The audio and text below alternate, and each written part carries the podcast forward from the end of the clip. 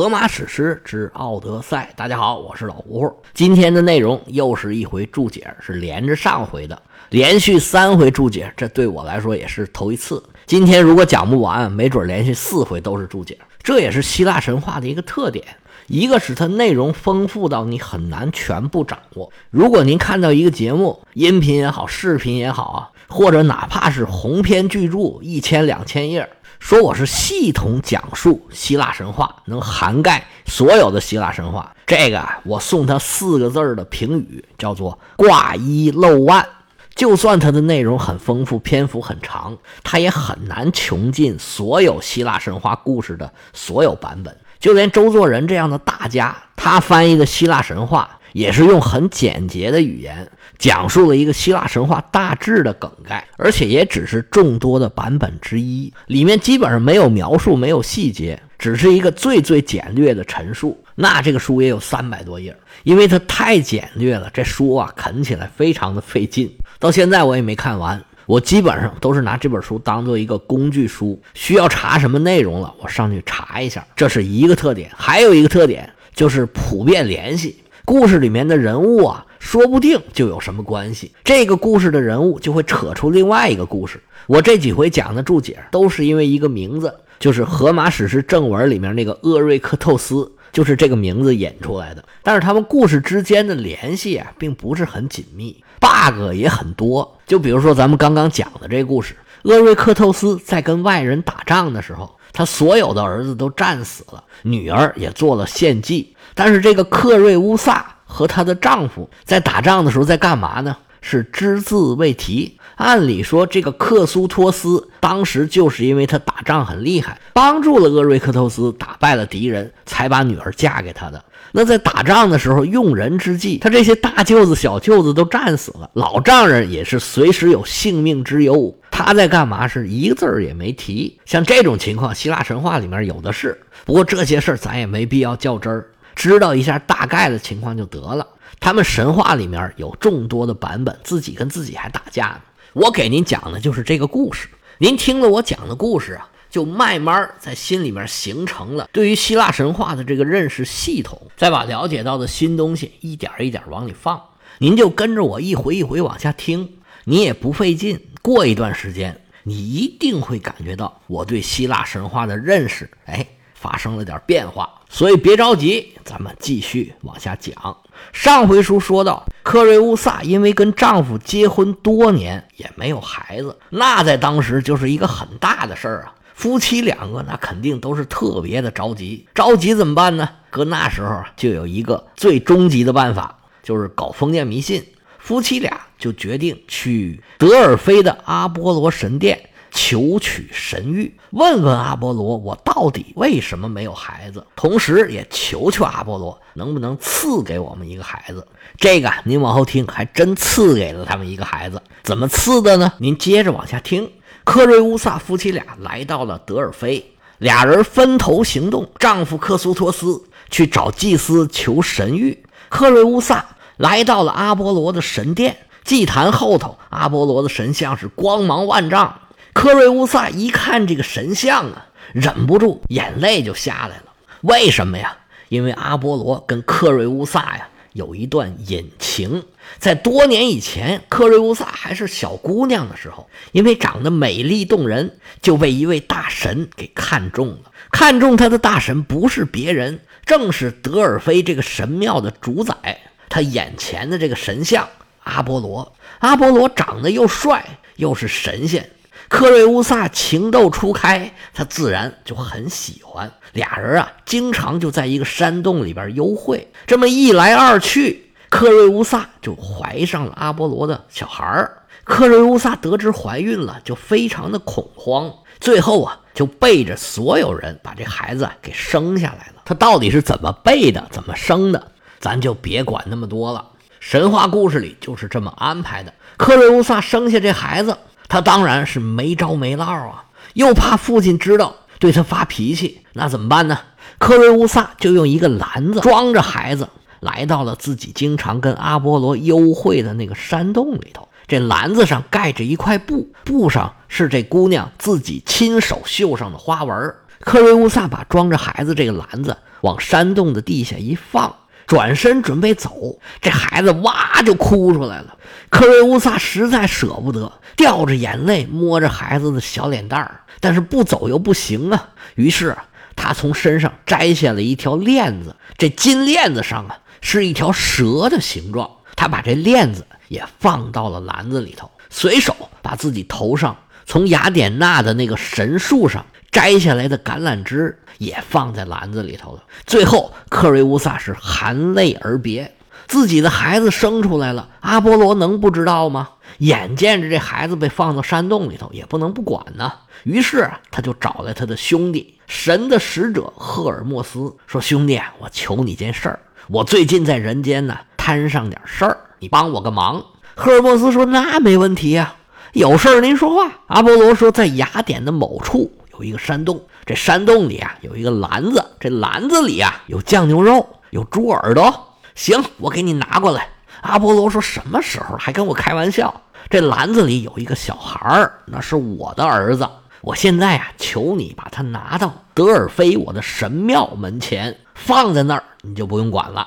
到我地头了，我就会负责。”赫尔墨斯点点头说：“行，没问题，您请好吧。您也不知道阿波罗这么大的本事，为什么就不能亲自把自己的儿子给抱回去？总之，这孩子。”被送到了德尔菲，被德尔菲的女祭司发现，然后把他给养大成人。这个时候啊，这个孩子已经长成一个又高又帅的小伙子，正在德尔菲神殿给祭司当助手呢。科瑞乌萨进神殿的时候，他正在那儿扫地呢。一看这妇人一进门就掉眼泪，赶紧上来：“哎呦，阿姨，您有什么事儿吗？怎么进来就哭了？我能帮上您什么忙吗？”克瑞乌萨正在想儿子呢，正来这么又高又帅的一小伙，看见眼前的小伙，想起自己的儿子，他哭得更伤心了。这小伙子不明就里呀，只能在旁边尽量的安慰。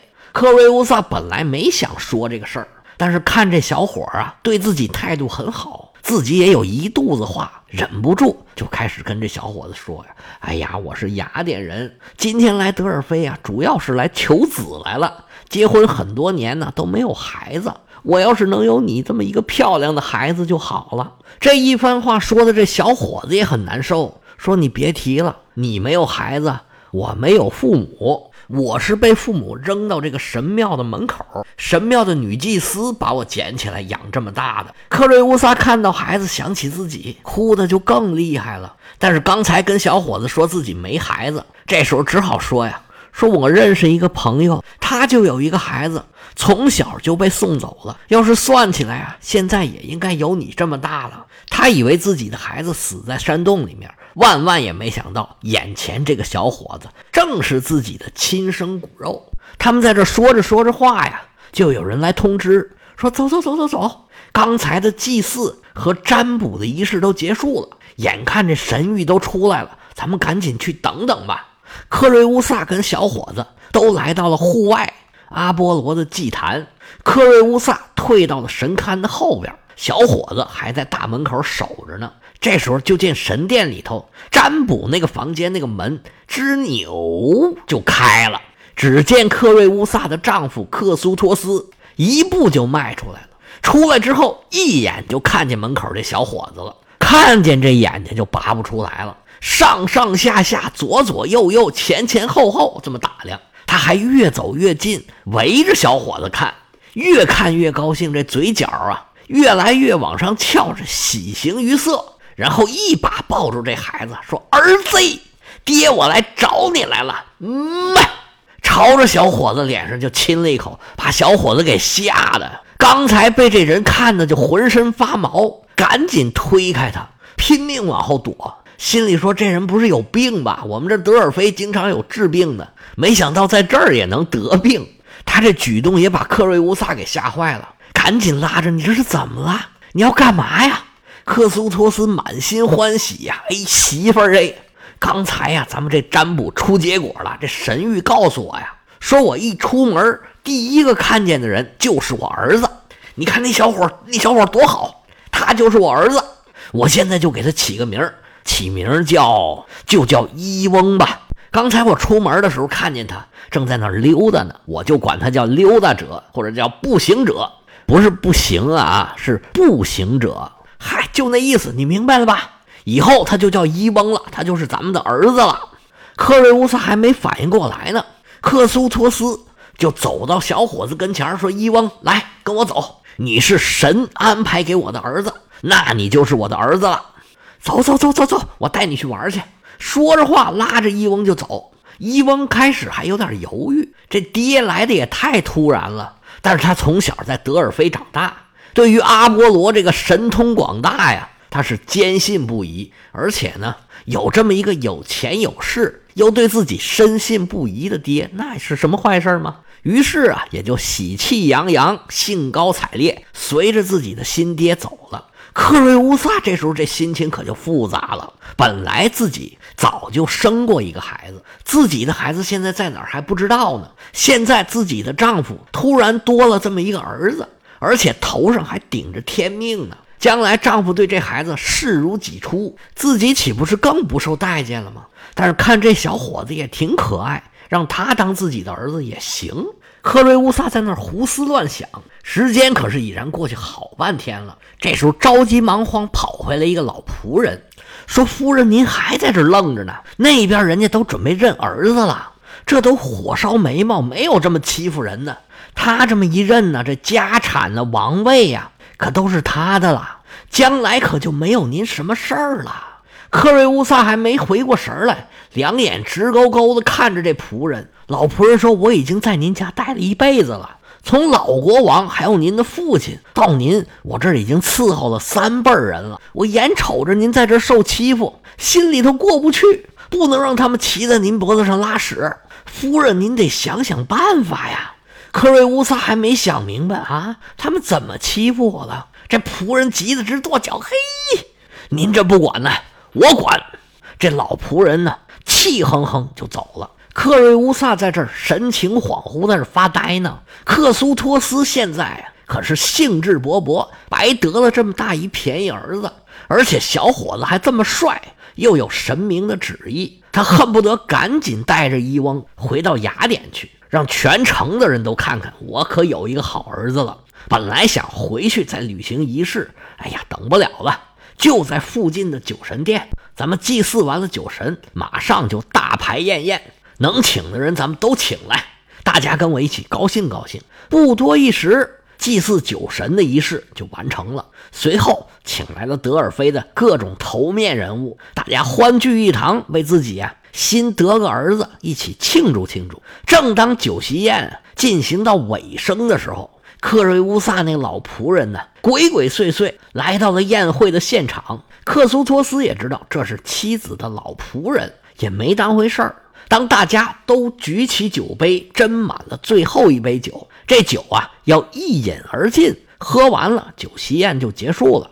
大家端起酒杯，正准备喝呢，这伊翁啊，突然听见旁边有一个仆人说了一句不吉利的话。他可是从小在神殿里面长大的。他非常知道这是一个不祥的预兆，于是啊，伊翁高高举起酒杯，说：“等一下，这杯酒啊，我们敬献给神仙，感谢神明让我能找到我的父亲大人。”说着话，唰啦把酒就泼到地上了。这时候啊，从天上飞下来几只鸽子，嘚儿嘚嘚就啄着躺在地下这些酒。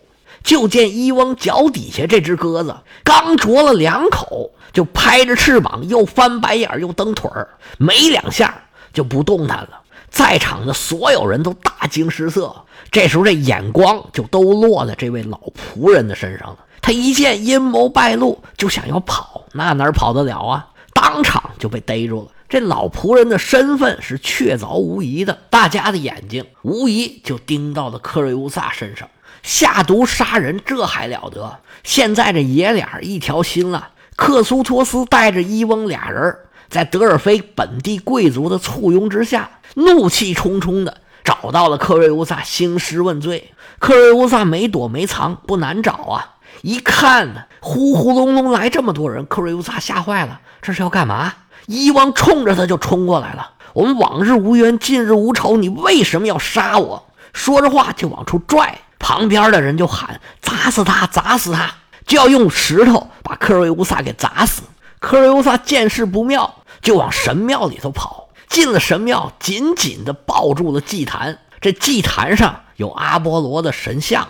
本来想用石头砸他的人，这时候啊，投鼠忌器，害怕得罪了阿波罗，纷纷的放下了手中的石头。那怎么办呢？也不能饶了这个罪犯呢。于是啊，有人就说：“把他抓出来，扔到山底下去。”于是伊翁就跑进了神殿，在阿波罗的神像面前抓住自己的亲生母亲，想要把他给拖出去。这时候啊，一家三口算是团聚了。高高在上的阿波罗，他也不忍心看着自己的儿子和儿子他母亲在自己的眼皮子底下骨肉相残呢。于是，关键的人物就出现了。只见神殿的门吱扭开了，进来一位女祭司，正是把这个伊翁从小养大的那个。只见他不慌不忙，手里头提着一个篮子。女祭司点手把伊翁给叫过来，来来来来来，跟你说几句话，就把伊翁小时候被放在神庙之前，自己怎么看见他的这个过程，跟他一五一十讲了一遍。说当时啊，你就这么大一点儿，装在这个篮子里头，我把你抱出来，养到现在这么大，这篮子呢，我就一直留到了现在。伊翁看见这篮子也是大受震撼呢。从来没见过呀，从来没听您说过这事儿啊！那边克瑞乌萨一见这篮子，眼泪就下来了，嘴里头喃喃自语呀：“孩子，孩子，原来是你呀！”女祭司伸手一指，看见对面那个妇女了没有？她就是你的亲生母亲。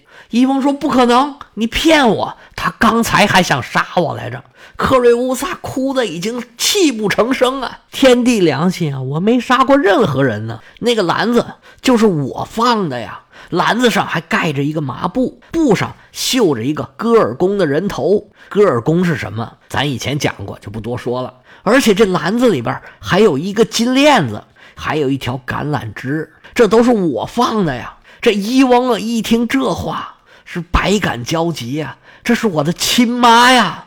两个人能在阿波罗的神殿里边相认，也不能不说是一个最好的安排了。女祭司得到了阿波罗的神谕，拿着装孩子的篮子和一篮子的信物，这证据是确凿无疑了。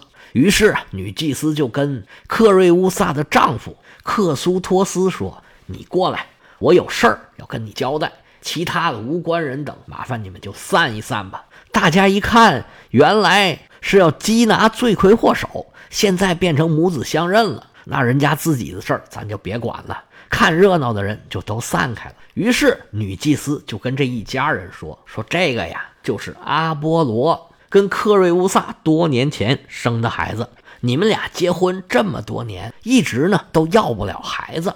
这是阿波罗出于嫉妒，本来嘛，他的情人现在嫁给别人了，他就让你们生不出孩子来。”而这个伊翁呢，现在能认了自己的亲生母亲，你这个便宜老爸呢，也要对他好一点儿。克苏托斯现在正在兴头上，也觉得伊翁跟自己很投缘，于是就满口答应，没问题，没问题。而你们现在呢，父子母子相认，这个结也就解开了。以后啊，你们还会再生孩子。